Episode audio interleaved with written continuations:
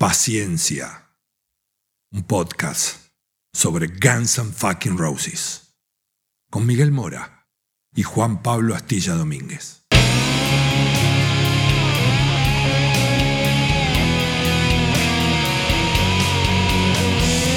La banda más peligrosa del mundo.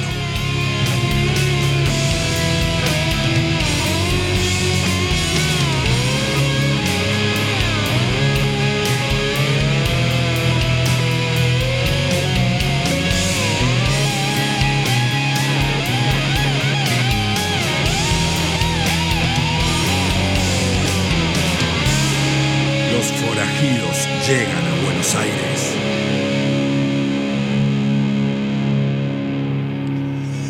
Bienvenidos a todos los que están del otro lado para el capítulo número 35 de Paciencia, el primer y único podcast en castellano sobre Guns N' Roses. Bienvenido Astilla Domínguez. ¿Qué tal, Mike Mora? ¿Estás bien? Estoy súper bien, aparte estoy acompañado porque tengo de un lado el auspicio de Honky Tonk, la pilcha rockera más copada de este país, y del otro lado tengo a la gente de Unrec que me recibe, me trata bien, me mima para poder grabar en estos estudios preciosos cada capítulo de Paciencia. Barrio de Palermo, capital federal, No, Buenos una- Aires, Argentina. Una paquetería total. Y encima las manos mágicas de Ramo Vega en la operación técnica, edición y demás. O sea que no, no puedo pedir más. Bueno, muy bien. Yo te voy a agregar nada más que tenemos una página en Cafecito. Es una app donde puedes hacer donaciones simbólicas, colaboraciones simbólicas a tu contenido favorito. En este caso, Paciencia tiene su página, cafecito.app barra paciencia podcast, si la memoria no me falla. Sí, y en nuestras redes siempre está fijado al principio de todo. Si quieren entrar para colaborar, para sumar, a nosotros nos ayuda un montón, porque obviamente esto siempre tiene un costo, ya sea para subirlo, para edición y demás. O sea que cualquier colaboración ahí, bienvenida. Y si no, la otra colaboración que nos pueden hacer y que no cuesta nada, a cada red, si todavía no lo hiciste, dale like. En Instagram, en Twitter, en YouTube, en Spotify, seguinos, etcétera, que todo eso siempre nos da como un empujón más. Bueno, hoy tenemos un tema que me acuerdo, Mike, cuando habíamos craneado por primera vez eso de, che, empecemos a hacer un podcast sobre Guns N' Roses, creamos un documento compartido y ahí tiramos ideas. ¿De qué vamos a hablar? Y se me ocurre este episodio, se me ocurre esto otro, yo agrego esto, yo quito. Y acá estaba este episodio, ¿no? estaba en el sumario, como se diría en la jerga periodística. En el sumario de capítulos a desarrollar a futuro estaba este capítulo, este episodio, este encontronazo, este piñas van, piñas vienen, pero que ya es legendaria en la historia casi de las dos bandas. Nos referimos, obviamente, a Guns N' Roses por un lado y el otro, Motley Crue. Más precisamente, Axel Rose por un lado versus Vince Neil por el otro. En realidad no es tan así, porque No, es pero- Axel Rose e Izzy No, pero está bien la corrección. Está bien la corrección, porque la verdad que las bandas en general, y ya lo vamos a ver en, en- en el desarrollo de la historia, buena onda en la mayoría de los integrantes, pero sus frontman, sus voces principales, tuvieron un encontronazo jodido. Easy es como el nexo de ese encontronazo, ahora lo veremos en detalle, pero el quilombo lo tuvieron ellos dos. Es loco porque cada vez que hablamos, al menos en este podcast, sobre Izzy Stradlin, mencionamos su aporte compositivo. No hay mucho más que decir de Izzy, sinceramente. Nunca hizo una declaración fuera de lugar. Bueno, desde el año 91 prácticamente desapareció de- del radar. No brinda entrevistas. Y en su periplo en Guns N' Roses se portó medianamente bien con los medios. O sea, siempre estaba como en un segundo plano, relegado a veces por Duff, Axel y... Por motus y- propio, además. por motus propios, no le nas- no es una persona que no nació con ese estatus de estrella de rock, prefiere el segundo plano. Y hoy no, vamos a hablar de una faceta de Easy un poco desconocida. Claro, yo te escuchaba decir, ¿no? El tipo correcto, siempre ahí, tranquilo, nunca con quilombos. Pero bueno, justo este es un episodio que fue una especie de derrotero de quilombos en la vida de Izzy Stradlin. Y ahora sí ya nos metemos de lleno en, este, en esta bonita historia de lo que fue la pelea entre Vince Neil y Axel Rose. Porque todo esto empieza, como para darle un marco, eh, mediados del 89, Izzy Stradlin volvía en avión de Europa y en el pleno avión se pone a fumar un faso. Dicen, señor, no se puede, está prohibido. La manda a la mierda a la zafata. Creo que esto lo contamos en, en- en algún capítulo. Acto seguido quería ir al baño. Mucha gente en la fila, no aguantó, se puso a mear en el pasillo. Cuestión que el avión tuvo que parar y bajar a ese del avión porque ya era insostenible. Es un delito lo que cometió. Exactamente. Entonces, ahí como que Easy sumaba a la historia de Guns N' su cuota, su capítulo de escándalo. ¿No? Easy ya instalado en Los Ángeles, pos este incidente, septiembre de 89 decide, dos semanas después del incidente del avión, o sea, muy pegadito. A los 15 días de tequilombo que tuvo en el avión, decide ir una noche al famoso Cat House, un reducto, un recinto, un bar de la zona del Sunset Strip, cuyo dueño Richie Radman en ese momento era una especie de celebridad rockera, a boludear, a chupar con amigos. ¿Te querés sumar o sigo yo? No, no, también dueño era Tim Down de Faster Pussycat, el cantante. Compartía la sociedad con Ratman. En las sombras, pero digamos el RRPP era Richie Radman. Que es este, un ex VJ de, De MTV. MTV. Exactamente. Bueno, va Easy ahí de joda con amigos a chupar algo. Y acá ya empieza quién te cuenta la historia. Vamos con caso A. Pasen los testigos. Estaba Easy ahí, vio una rubia espectacular, voluptuosa, no se da cuenta quién era, y la encara. La rubia le corta la cara, Easy la agrede, le termina empujando, arrancando la remera, la deja en gomas, la mina se queja y él termina dando una patada en el estómago.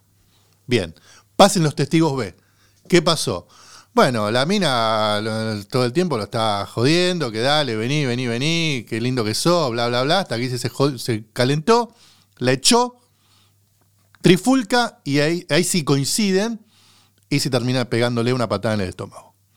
¿Hasta ahí me acompañás? Te acompaño. O sea, hubo violencia física Hubo violencia física. de Easy hacia una mujer. Exactamente. Cuestión que esta chica, Sharice Ruddle, Charisse. Sharice, en ese momento no se la conocía tanto ya como Sharice Ruddle, como se la conocía antes porque la mina venía de un pasado de luchadora tipo lo que acá se conoció como Titanes en el Ring, ¿no? De esas luchas medias payasescas que hacen en Estados Unidos. Pero no hacía lucha de barro. Bueno, lucha de un tipo, pero tenía un nombrecito. Sensual.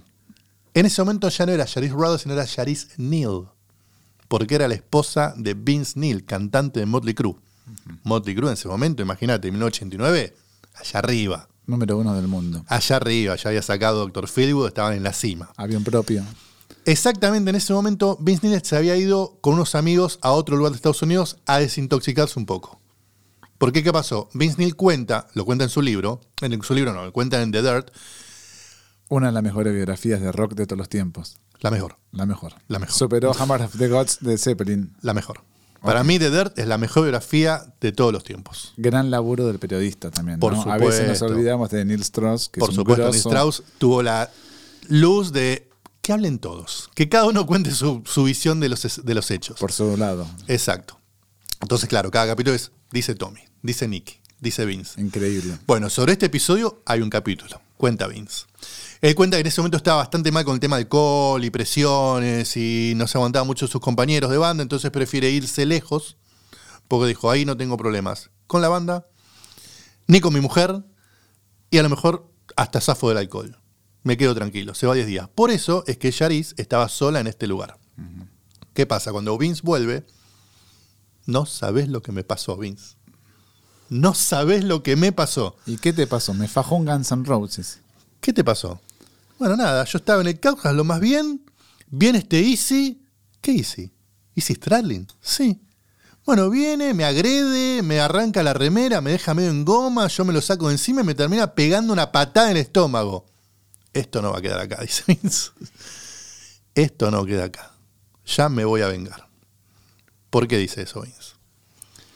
Porque tiempo después, pocos meses después, había Ni una presentación. siquiera, a los pocos días. A los pocos días, había una presentación de. A los pocos días estaban los MTV Video Music Awards en Los Ángeles. Cuando realmente importaba ganarse Sí, ese premio. claro. Y encima donde en este en, en ese momento donde todas estas bandas estaban ahí en, en la gloria, eran las más convocantes. Claro, en realidad, a ver, el contexto es que Motley lleva de soporte a Guns N' Roses en la gira de Girls, Girls, Girls.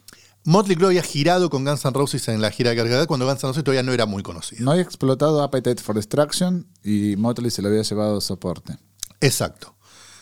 Entonces, en esa fiesta de MTV, de hecho, Motley Crue presenta un rubro, creo que es mejor video musical, de rock, y gana Switch Mine. Suben a recibir el premio Steven Adler y Duff McKagan. Suben a los abrazos. los cuatro Motley Crue con esto, con la base rítmica de Guns N' Roses original. A los abrazos, gracias por todo, bla, bla, bla. A otra cosa. Sigue la fiesta y en un momento sube a tocar Tom Petty con dos invitados. Axel Rose e Izzy Stradlin. Sí, señor. Hacen Free Falling. El clásico, quizás el tema más conocido de, de Tom Petty, Axel en voz, obviamente, y sí en guitarra rítmica, acompañando. acompañando. Una de las escuetas participaciones de Axel Rose, ya hemos hablado de sus participaciones. Exacto. Cuestión que cuando termina ese set, Izzy baja y lo estaba esperando Vince, solo Vince, porque el resto de sus compañeros ya estaban en sus respectivas limusinas para irse. Dijo, aguanten muchachos que tengo un asuntito que resolver acá. Apenas baja Izzy de la escalera, Vince le dice, escúchame, todo mal con vos. Eso no se hace de mujer. Y ¡pum! Trompis en la cara, que lo sienta de culo, sangre, y le dijo, para que aprendas. Y se va. Y mientras se va, empieza a escuchar como un... "Eh", que era Axel que venía diciéndole de todo. No te lo voy a permitir, bla, bla, bla. Venía a agarrártela conmigo, con mi banda no se jode.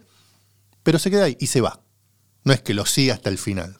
O sea- y Vince le dice, cuando quiera, vení ahora, nos encontramos en la esquina, ningún problema. Pero como que queda ahí. O sea que Vince, le, como diría dos minutos, le metió un arrebato a ese Stradlin, ¿no? Exactamente. Un arrebato. Un arrebato en término local argentino, espero que esto se entienda en el resto de Latinoamérica, es un arrebato, un golpe así de sopetón inesperado a Izzy Stradlin. Y Axel, por su lado, pura espuma. Vení, te voy a agarrar, yo qué sé. Y estaba con seguridad también Axel, dicen. Y estaba también la seguridad de Vince Neil y de Tom Petty. Y de Tom Petty. Y todo esto lo presenció Neil Young, que es el antítesis de la estrella de rock, un tipo que no me rompan los huevos porque quiero tocar la guitarra y hacer la Acaricia, mía. acaricia las mariposas, Tom Petty. Es- Es un tranquilo. Tranquilo y- total. Bueno, Bueno, supuestamente la cosa queda ahí, pero al poco tiempo el episodio empieza a escalar en la prensa. Primero, Axel es el que toma partido, posición y empieza cada vez que tiene una entrevista a bardearlo a Vince Neil. Pero el punto, digamos, culmine de todo esto es una noche que lo llama Mick Wall. al periodista inglés que siempre mencionamos acá, en ese, en ese entonces Mick Wall estaba viviendo en Los Ángeles. Eh, él lo relata muy bien. No solo que estaba episodio. viendo, sino que encima había sido uno de los primeros periodistas en dar cuenta y contar cada paso que daba esa banda que él creía que iba a explotar, un visionario total, Mick Wall, cuando no era nadie. O sea, él fue el primero que los descubrió en Los Ángeles, él los descubrió. Fue el primero que empezó a, a dar crónicas de lo que pasaba con Guns N' Roses en Los Ángeles, que lo siguió paso a paso por Londres en la primera gira por UK. En realidad, el tipo, para contextualizar quién es, va a ver el primer show de Guns N' Roses en el Reino Unido. Ahí está. Esa fue una estrategia comercial que ya hablaremos también que sucedió, ¿no? Guns N' Roses, antes de explotar en Estados Unidos, explota en el Reino Unido. Mick Wall va a ver ese show bajo la sugerencia de otro cronista llamado Malcolm Dunn, que es también una leyenda del metal, Y también cronista de Kerrang. y también cronista La de Kerrang. trabajaban los Dice, dos. Che, acá hay una banda que puede andar bien, Guns N' Roses. Va Mick Wall, se hace amigote esa noche de los Guns N' Roses, y la revista no tiene mejor decisión que decir, mira, Mick, vemos que esta banda le puede ir muy bien. ¿Vos estarías interesado en mudarte a Los Ángeles para cubrir lo que está pasando ahí? Que vemos que está bastante movido lo que pasa en Sunset Strip. Y el tipo dijo, sí. Se muda de Londres a Los Ángeles y se hace íntimo amigo de Slash, de Duff y de Axel, un casi ignoto Axel en aquel entonces. Claro, fue escalando la popularidad de Axel por un lado, No así la de Mick Wall. no así la de Mick Wall. Hay una nota muy divertida que, que escribe Mick Wall sobre Slash que dice que el último cheque que había recibido Slash era de 16 mil dólares y que arranca pone entre paréntesis, el último cheque que le pagamos a Mick Wall es de 4 libras.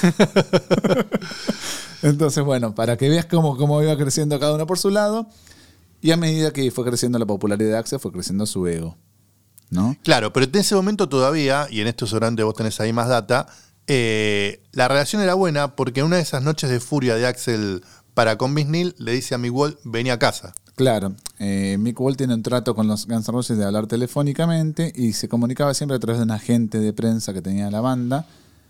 Él quería hablar con, Axel, Axel lo iba postergando, Mick relata muy bien en sus crónicas diciendo, claro, es una estrella de rock, ya me ningonea. Fui amigo, pero fui amigo hace un mes. Ahora él es más popular que nadie, me ningonea, hasta que le suena el teléfono madrugada, 12 de la noche, 12 y media, 1 de la mañana. Le dicen, Mick, ¿estás despierto? No, la verdad que más o menos. Bueno, venite que Axel quiere hablar con vos y es en este mismo momento, si no, se le van a pasar las, eh, Las ganas, de, hablar con, la vos". prensa. O sea, El- vos. El tipo agarra su grabador, agarra, tenía un par de cervezas y se mueve al lado de Axel y Axel lo estaba esperando.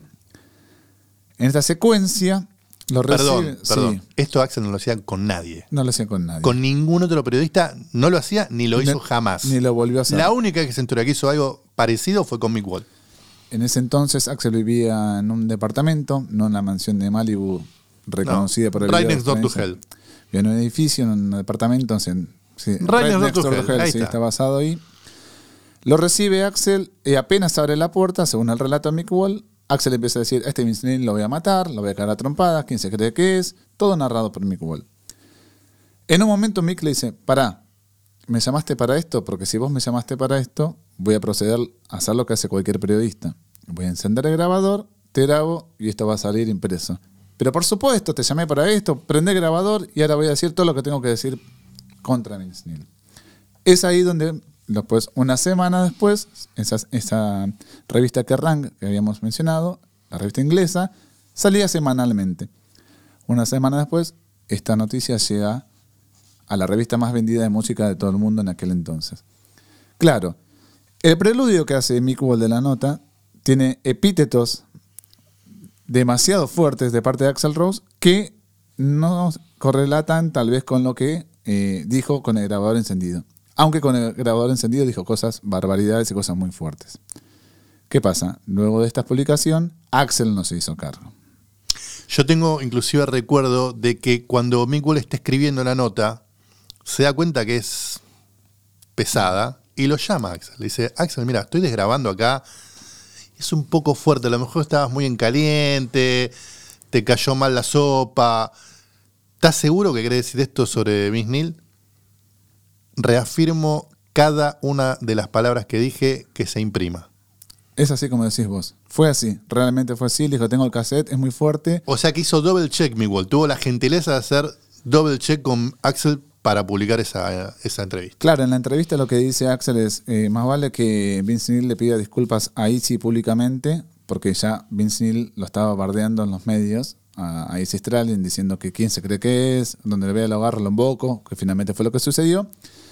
Eh, y además Axel decía, donde quiera me lo cruce a Vince Neil, me lo como entre dos pancitos, lo voy a fajar, más vale que tenga los huevos suficientes para hacerse cargo de todo, que pida disculpas a Izzy, a mí y a todos los fans de la banda de toda parte del mundo, como que cada vez da un paso más allá, esto se imprime, cuando se imprime llama Axel a la revista, le dice, yo nunca dije esto, Los voy a demandar. las voy a demandar.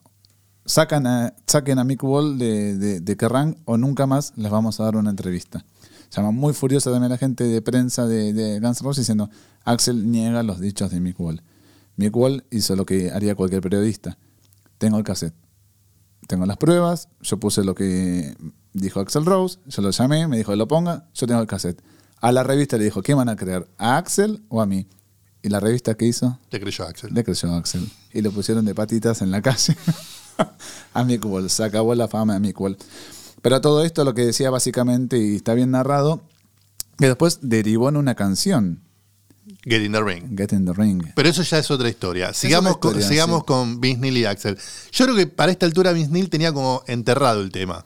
Porque el enojo lo había, le había puesto el monio con la piña a Easy. Para él eh, la historia estaba acabada. Pero vuelve a escalar porque Axel empieza todo el tiempo a hablar mal de él. Inclusive hay una entrevista en MTV Sí. donde... ¿Querés escuchar un poquito? Sí, se la realiza otro gran periodista llamado Kurt Lauder, una leyenda de la MTV, que también, también tenía acceso a Axel Rose. ¿Y donde Axel qué hace? Bueno, aparte, como bien dijiste, o sea, MTV era como el gran difusor, el gran megáfono de esa época a la hora de dar noticias. Si vos decías algo ahí, disparaba para todos lados. Y la estrella de MTV, por lo menos a nivel serio periodístico, era Kurt Loder. Entonces escucha. Welcome to the Week in Rock. The most momentous story of the week concerns Guns N' Roses frontman Axl Rose, who's very preoccupied trying to finish off the group's long-delayed new albums for an August 27th release, and Motley Crue singer Vince Neil, who wants Rose to drop everything and duke it out with him in a boxing match. There's been bad blood between these two bands for at least the last three years, ever since Guns guitarist Izzy Stradlin reportedly put some rude moves on Neil's wife, the former exotic performer Cherise, at a Los Angeles rock club called the Cat House. Several months later, when Stradlin and Rose made an appearance at the MTV Video Music Awards show, Neil was lying in wait when they came off stage and hit Stradlin with a sucker punch. Then, in an interview with MTV News that aired last September, Rose had this to say about Neil. Oh, Ahí habla. Because Izzy's like going, because people think it's going to happen sooner or later or, or whatever, and it's like that, that Vince now get into it or something, you know, and, and Izzy just, Izzy laughs because he's like, that guy, you know, had a full-on free shot, you know, and hit like a powder puff, you know, and he was like, so it's like, it's, it's pretty scary if the guy thinks about a real hassle. You know, I put in a magazine, you know, anytime he wants it anywhere, Atlantic City, I don't Corto un poquito. Lo primero que hace Curlo es detallar lo que veníamos contando y le da palabra a Axel Rose, donde Axel Rose dice, bueno, sí, esto es, no va, estoy re enojado, estoy resumiendo. Y sí, si quiere, nos peleamos en el lugar que quiera, donde quiera. Eso está diciendo Axel. We'll put money on it, you know. I don't care, you know. And then he tried to turn it around and say the same thing. But, you know, the invitation's there. I'm easy to find. After mulling that over for, well, almost a year, Vince Neil, who's reportedly just separated from his wife Cherise, sat down with MTV News this week and issued this challenge. Ahí lo que está diciendo es que para esta altura ya Vinil se había separado de la rubia esta, ya no formaba parte más de su vida, pero tenía algo que contestarle a Axel. You said a lot of bad things about me the last few years, and and a lot of threats. And even on, uh, I remember one of uh, your guys' shows before the MTV Awards, and where he said, "Well, anytime, any place." And right now, I want to put an end to this.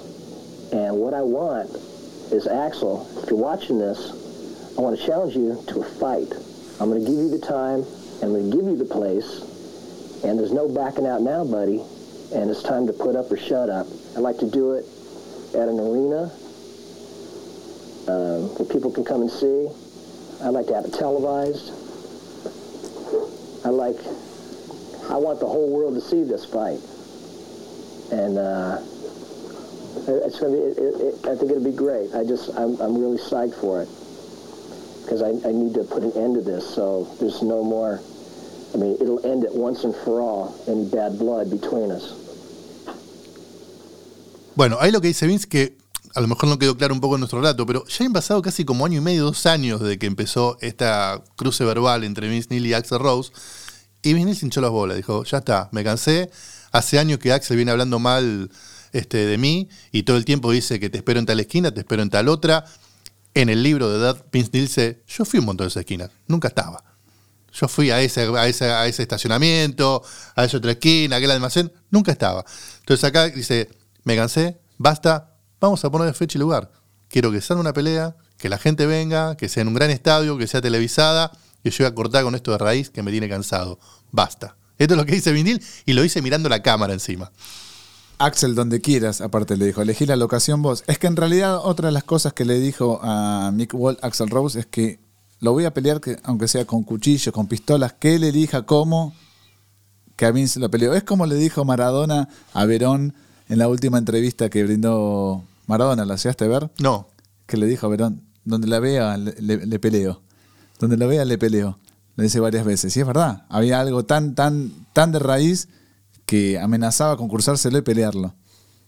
Sí, sí, y, y inclusive esto escaló tanto y terminó siendo como tan, pero ridículo a un punto, que se dijo que, no comprobado, pero lo dicen varias fuentes, que Eddie Van Halen y Sammy Hagar están totalmente dispuestos en aportar fondos, en ser como promotores financieros de esta pelea. Una especie de Don King. Sí, sí, sí, los Don King de- del rock, que ellos se encargaban de contratar el estadio que hiciera falta para la pelea entre Axel y Vince. Una de las cosas también que es eh, bastante cómica de toda esta si- situación es que tanto Vince Neil como Axel Rose vivían en Los Ángeles. Sí, sí, claro, y probablemente no a es que 10 uno minutos de distancia. Claro, ya sabían dónde vivían, todo. Tenían Y- amigos en común. Y otra, y otra faceta más de esta ridiculez es que para ese entonces ya Vince Neil aparecía en fotografías y demás con una musculosa negra que tenía el símbolo de tachado con, con Axel. Decía, Axel- Axel tachado. Prohibido Axel. Prohibido Axel. Sí, y además que a- al momento de que llegó esta noticia a la MTV, Isis ya se había disculpado con, con Vince Neil. A eso voy. Después Vince Neil en el, en el libro cuenta, a esta altura ya con Izzy estaba todo bien, porque me había llamado, me había pedido disculpas a mí y a mi ex mujer. Con el resto de los Guns yo tenía la mejor. Tengo muy buena onda con Slash, con Duff. De hecho, ellos vinieron de gira con nosotros en Girls, esto lo cuenta Vince en el libro. Y era una banda copada, muy divertida para hacer después un, un after show y seguir boludeando por ahí. E inclusive Axel era un tipo bastante tímido, agradable, y me comentaba que tenía problemas con su garganta que a veces le raspaba mucho después del show. Y yo le di unos trucos de cómo poder sobrellevar eso. O sea que esa es la persona que después se hacía el cocorito y me citaba en esquinas para no aparecer para una supuesta pelea. Bueno, después nos enteramos que Slash, Steven Adler, Nicky Six, Tommy Lee compartían jeringas, eran adictos a la Sí, heroína. o sea, cuando dije grandes compañeros para el after show, no era para tomar este Nesquik con vainillas. Claro, estamos hablando de sustancias bastante peligrosas. Y ellos cuatro eran eh, drug buddies, lo que se dicen amigos de- de- de drogas. Entonces me imagino que por un lado eran Está la famosa historia también, que en algún momento a lo mejor lo estaremos con lujo de detalles, que es que una de las dos eh, sobredosis de Nicky Six, en una fue medio Slash, el que lo salva, como podía, porque tampoco Slash es que venía de correr la maratón y estaba en perfecto estado físico, pero como pueden, lo llevan al, al centro médico más cercano para que lo revivan. Sí, está en la película de The Dirt, que también está en Netflix, si la quieren ver está ahí, pero la verdad es que había muy buena onda entre ellos. En The Dead no está lo de Axel, lamentablemente. no está lo de Axel. No está lo de Axel. No, en la película, en el libro sí está. En el libro sí está, capítulo 7 de Dirt, acá dice, este, habla como del, del duelo poco caballeroso de Axel, que cuenta todo el episodio, y termina el capítulo con eso, diciendo que él, por ejemplo, con Slash y Duff, seguimos siendo amigos a pesar de todo, y ellos saben, así termina el, cap- el capítulo, y ellos saben qué asshole es Axel, qué tipo de pelotudo es Axel. Yo quería cagarlo a trompadas a ese pequeño punk y, digamos, y, que se encarrile, pero nunca escuché de él, ni un día, ni un- ni un mes, ni un año, ni en el siglo. La oferta sigue en pie. Vos Así sabés, termina el capítulo. vos sabés que es in- interesante también hablar de quién es Vince Neil, ¿no? Es un chico que se crió a los golpes. Es un surfer californiano que se cagó trompadas 10 veces por día y tiene un físico mm, más. Es más morrudo que Axel Rose, que en esa época era todavía más flaquito que ahora. Era la mejor etapa de Vince Neil y digamos que la fama de pendencieros y tipos malos que tenía Motley Crue no era el pedo, no era inflada. Eran realmente unos pandilleros jodidos donde se cagaban a trompadas en los shows posta. Y como bien decís, Vince Neil era capaz el más malo de todos ellos. Porque Mick Mars era un tipo más grande. Tommy y Nicky eran más pendejitos y menos curtidos, aunque Nicky sí venía de una familia compleja, donde el padre lo abandonó, donde la madre era media violenta, pero el que realmente se cagaba a trompadas todo el tiempo era Vince Neil. Claro, eran como distintas personalidades que confluyeron en, en, en Motley Crue y me parece que la, la- la- que también está reflejado esto en The Dirt, que Sí, muestra sí, una parte donde se agarran a trompadas, claro. era real y Axel en ese entonces era como el, el más rezagado, el más tranquilo No. a nivel de Easy. Todavía no dejaba de ser aquel chico que había venido de Indiana, ¿no? Claro, era como un pueblerino, entre comillas, en una gran ciudad como, como Los Ángeles. Yo no sé si me voy a volcar a toda la gente en contra. Yo creo que se lo comía crudo Vince. Para mí también, lo partía en, A en la 10 mitad. y creo que fue más serio él. No le quedó a otra a Axel que recoger el guante y cumplir con las expectativas de una estrella de rock, ¿no? ¿Qué se espera de una estrella de rock? Bueno, y ahí entonces termina Neil, ¿no? La oferta sigue en pie. Axel obviamente se hizo el boludo, nunca más habló del tema. Además, o sea, esa nota en MTV fue lo último y nunca se refirió nuevamente a, a su rival Vince Neil. La verdad que Axel tuvo muchas peleas a lo largo de los años, capaz que esta fue- Verbales. verbales, Verbales. verbales, eso es verdad. Verbales. Piñas, piñas, creo que un par de veces en aeropuertos con periodistas y muy breves. Es una especie de mellizo Barros Esqueloto. Mirá cómo estoy con, con el fútbol, ¿no? Esto de que te la agito, te la agito, pero Sí. nunca con los puños. Dejás afuera a toda nuestra comunidad que no le importa un carajo de fútbol, pero bueno, yo te entiendo y te banco. Sabes que tiene un trasfondo positivo todo, todo esto que sucedió, es que fue la plataforma para que Easy Stralin se alejara finalmente de las drogas y el alcohol. Dicho por él mismo, ¿no? Dijo que había llegado a un fondo, tocó fondo, sobre todo orinar en un, en un avión, que es un delito extremadamente grave en cualquier parte del mundo y sobre todo en los Estados Unidos, y que gracias a eso él tuvo que ir a probation, que básicamente la probation es hacer una especie de, de tratamiento donde vos tenés que ir a orinar con eh, frecuencia, presentar la orina en un tribunal y con esa orina obviamente hacen un análisis de qué tantas sustancias estuviste consumiendo últimamente. Sí, no tengo pruebas, pero me gusta a lo mejor conjeturar y, y lo veo como posible que en esa etapa de, de rehab, de, rehabilitación de, de Easy, eh, también haya aplicado, por ejemplo, el programa este de, Alcohólicos Anónimos, los 12 Pasos, que muchos centros de rehabilitación más o menos se, se ajusta, depende qué exactamente utilizan, pero siempre son similares. Cuestión que en esos 12 pasos, uno de esos pasos es pedir disculpas a las personas que lastimaste o heriste. Y capaz que el tipo sintió que Vince Neil era una de esas personas a la cual debía pedirle disculpas, tanto a él como a Yaris, ¿no? Porque Vince cuenta que llamó a los dos. Llamó a él y ha llamado también a su ex esposa para pedirle disculpas. O sea que capaz que era parte de ese camino que estaba transitando Easy para este, encauzarse en una vida un poquito más sana. Sí, también son declaraciones que le hizo al mismo periodista, Mick Wall, y sí cuenta que, que cambió todo para él en ese momento, digamos, que tiene mucho sentido, ¿no? Pensar cómo después se fueron desarrollando las cuestiones y que tal vez uno o dos años más tarde él ya no estaba en la banda. Ciertamente también lo, lo pinta de cuerpo entero Easy, un tipo tranquilo, que vino del interior de los Estados Unidos, que fue a la ciudad, que la fama le tocó súbitamente e inesperadamente tal vez, el tipo dijo, no quiero saber más nada de estos escándalos y todas estas cosas, no las quiero más en mi vida. Que un año y unos meses después fue, no, Axel demorado, un trastorno para grabar discos, canciones de 10 minutos. Yo esto no lo quiero en mi vida, quiero algo más sencillo, más escueto y algo más cercano a mis raíces. Sí, y creo que también para cerrar es una muestra de lo que era esa punta de iceberg que se iba a transformar Axel, que todavía no había editado los User Illusion, pero ya salía a bravuconear y a pararse en cuestiones medio sin sentido, donde hasta quedaba solo, porque como dijimos, el resto de la banda no tenía ningún problema, siguieron siendo amigos los Motley lo más bien. Entonces como que se plantó ahí en una cuestión de ego desmedido para tener una situación que medio no daba, porque Easy se había portado mal, Vince tomó revancha, no es que tampoco lo golpeó ni por la espalda, ni lo mandó a matar, no, no. Fue una pelea así, digamos, de, este, de borrachines, y era para dar vuelta a la página y otra cosa. Pero no, Axel se puso en una posición que ni el mismo Easy se puso y la sostuvo mucho tiempo después, hasta como casi dos años, ridículamente. Solo, evidentemente, por una cuestión, me parece más de, de ego y de que yo salgo a bancar mi banda por encima que no permito a nadie que hable mal de ella.